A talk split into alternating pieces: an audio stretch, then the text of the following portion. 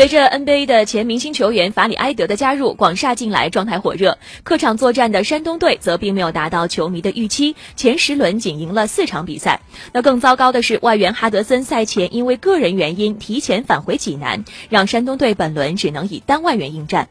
比赛开始之后，广厦迅速进入状态，十一比零的开局给比赛定下了基调。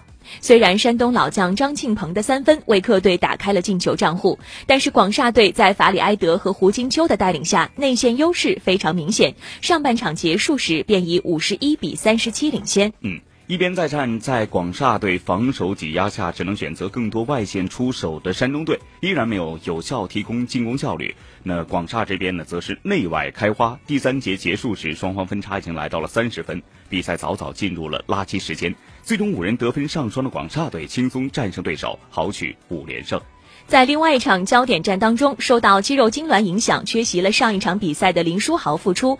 面对本赛季客场还未尝胜绩的八一队，林疯狂拿下全场最高的二十二分，并且送出七次助攻。于晨、邹雨辰和韩硕都因伤缺席的八一队，实力和对手完全不在一个档次。半场结束时就已经落后三十分之多，最终以一百零五比八十三大败而归。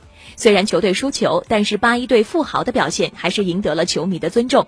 他不仅得到和林书豪并列全场最高的二十二分和十一个篮板的两双数据，还在一次防守当中将林书豪的上篮扇出界外，让球迷大呼过瘾。嗯。